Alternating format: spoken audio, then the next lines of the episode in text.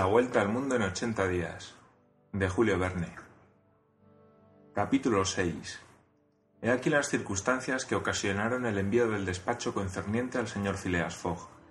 El miércoles 9 de octubre se aguardaba para las 11 de la mañana en Suez el paquebote Mongolia de la Compañía Peninsular y Oriental, vapor de hierro, de hélice y entrepuente, que desplazaba 2.800 toneladas y poseía una fuerza nominal de 500 caballos.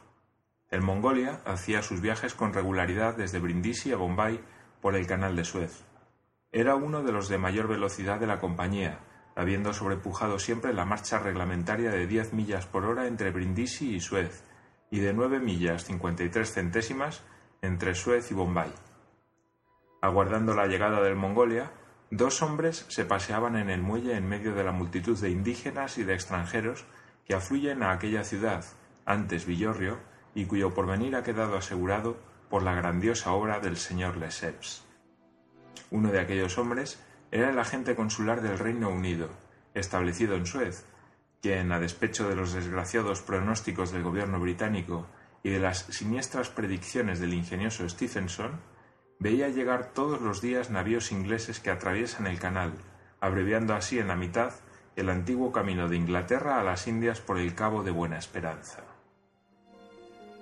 El otro era un hombrecillo flaco, de aspecto bastante inteligente, nervioso, que contraía con notable persistencia los músculos de sus párpados. A través de estos brillaba una mirada viva, pero cuyo ardor sabía amortiguar a voluntad. En aquel momento descubría cierta impaciencia, yendo, viniendo y no pudiendo estarse quieto. Aquel hombre se llamaba Fix, y era uno de aquellos detectives ingleses que habían sido enviados a diferentes puertos después del robo perpetrado en el Banco de Inglaterra. Debía este Fix vigilar con el mayor cuidado a todos los viajeros que tomasen el camino de Suez, y si uno de ellos parecía sospechoso, seguirlo, aguardando un mandato de prisión.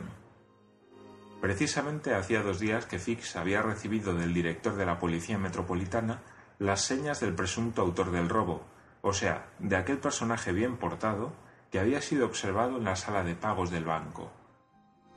El detective, engolosinado sin duda por la fuerte prima prometida en caso de éxito, aguardaba con una impaciencia fácil de comprender la llegada del Mongolia. ¿Y decís, señor cónsul, preguntó por décima vez, que ese buque no puede tardar? No, señor Fix, respondió el cónsul. Ha sido visto ayer a la altura de Port Said, y los 160 kilómetros del canal no son nada para un andador como ese. Os repito que el Mongolia ha ganado siempre la prima de 25 libras que el gobierno concede por cada adelanto de 24 horas sobre el tiempo reglamentario. ¿Viene directamente de Brindisi? preguntó Fix. Del mismo Brindisi, donde toma el correo de Indias y de donde ha salido el sábado a las 5 de la tarde. Tened paciencia, pues, porque no puede tardar en llegar. No sé cómo, por las señas que habéis recibido, podréis reconocer a vuestro hombre si está a bordo del Mongolia.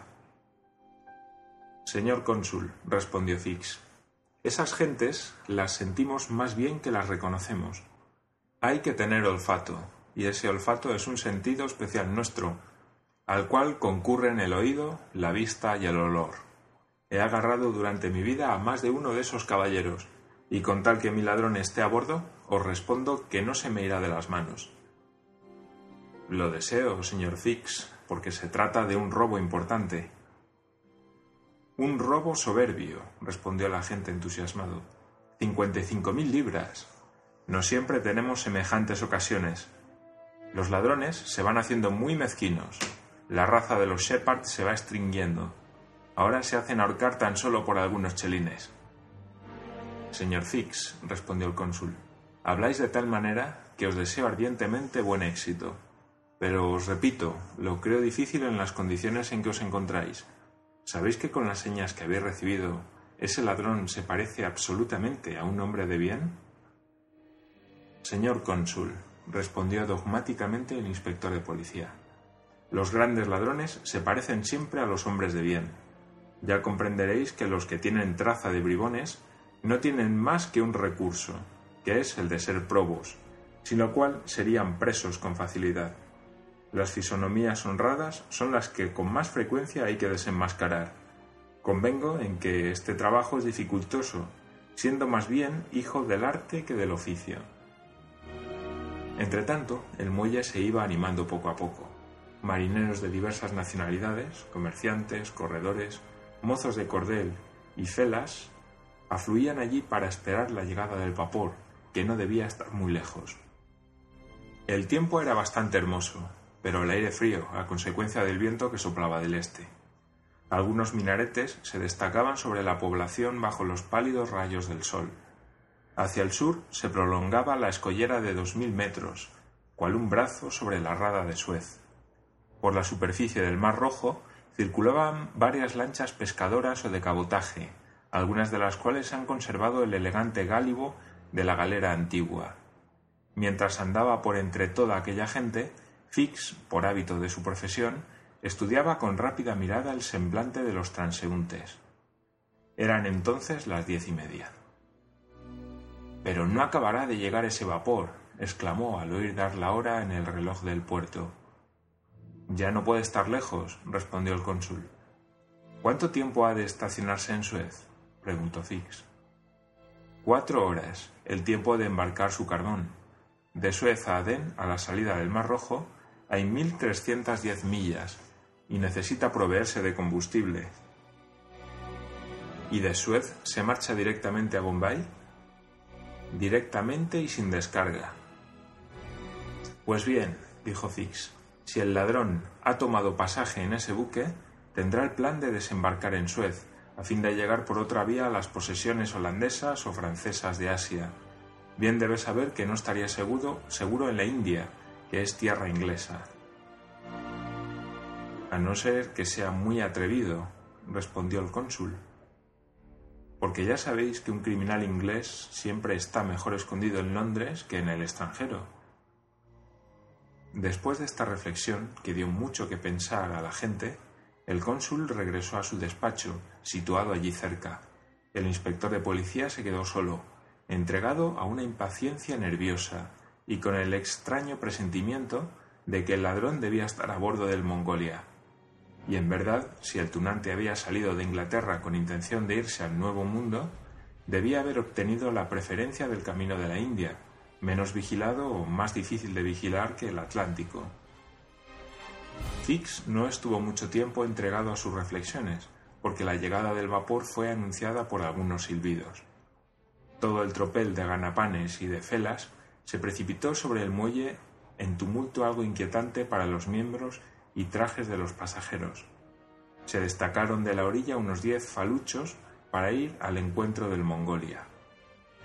Pronto se percibió el gigantesco casco de este buque, que pasaba entre las márgenes del canal, y daban las once cuando vino a atracar en la rada, mientras que el vapor se desprendía con estrepitoso ruido por los tubos de escape de la máquina.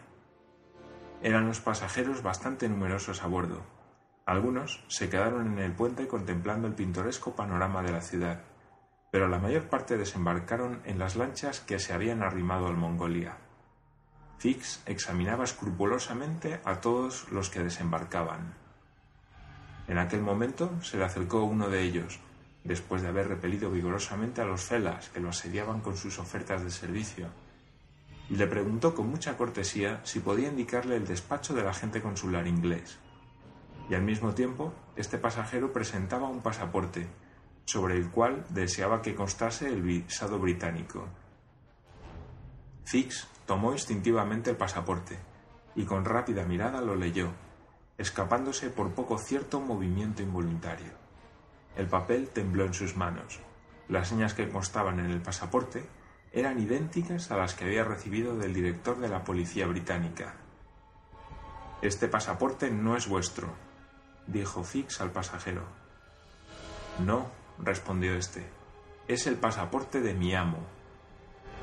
¿Y vuestro amo? Se ha quedado a bordo.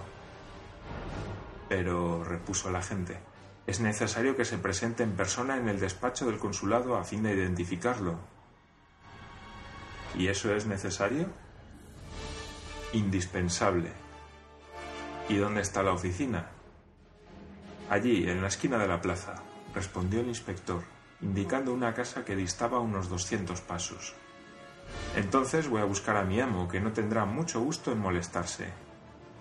Después de eso, el pasajero saludó a Fix y se volvió a bordo del vapor.